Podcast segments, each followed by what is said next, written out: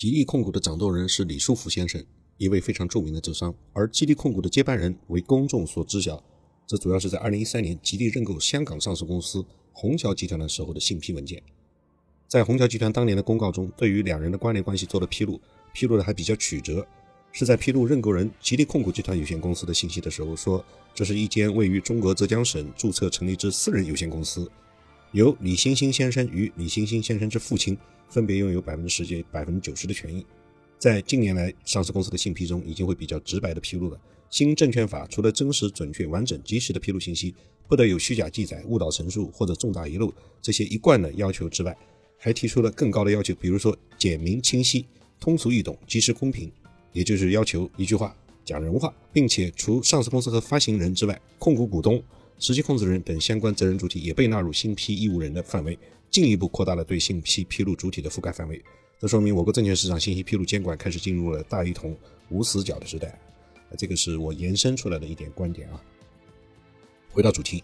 李书福生于一九六三，白手起家创办了吉利集团，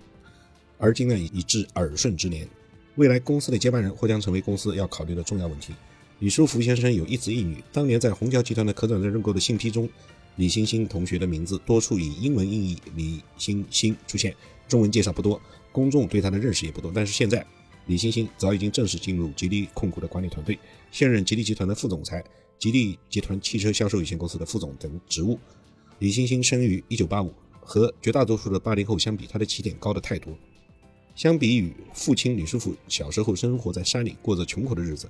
李欣欣至少在物质上没有吃过什么苦头。随着近几年吉利汽车的强势崛起，这个站在李书福身后的接班人也逐渐引起了大家的关注。但是因为他行事低调，很少能够看到关于他的消息。从2003年起，李书福陆续从二哥李旭斌手中回购了吉利控股的股权，并逐步将部分股权转移到儿子李欣欣的名下。到07年3月份，李旭斌将所持的股份全部转让给了李书福。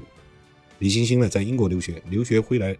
归来之后进入吉利工作，担任过吉利集团浙江摩托车有限公司的董事长。二零一六年，李欣欣被任命为吉利集团的副总裁，负责吉利的 CMA 事业部。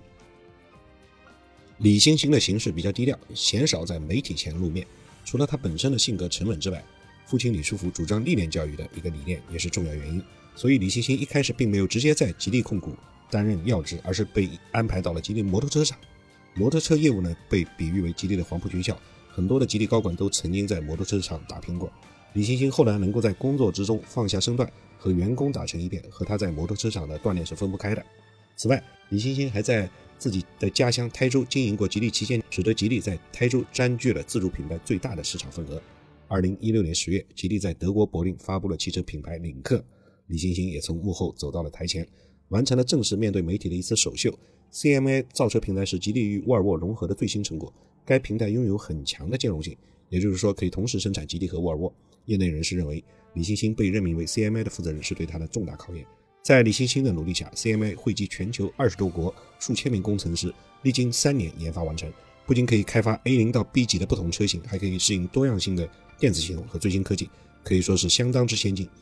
也是吉利从低端走向高端的核心竞争力。事实上，领克零幺在 C N C A P 的碰撞测试中获得五星加的最高评级，也正说明了 C M A 平台的优秀。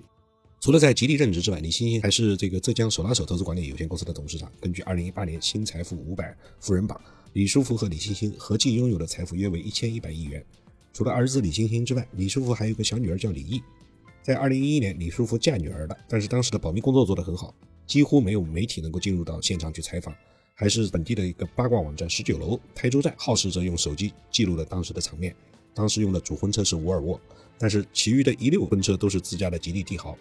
但是呢，老李送了女儿一辆阿斯顿马丁。李毅并未进入家族企业工作，目前也是在投资公司打拼。他是上海三旭投资公司的副总。我呢之前曾经提过老李的名言，这个李书福曾经说过。汽车不就是装了四个轮子的沙发吗？老李确实是令人敬佩，语不惊人死不休，那不叫本事，能够把自己吹过的牛皮变成现实，那才叫本事。期待李家的少主能够顺利的接过老爸的权杖，这个基业长青，大吉大利。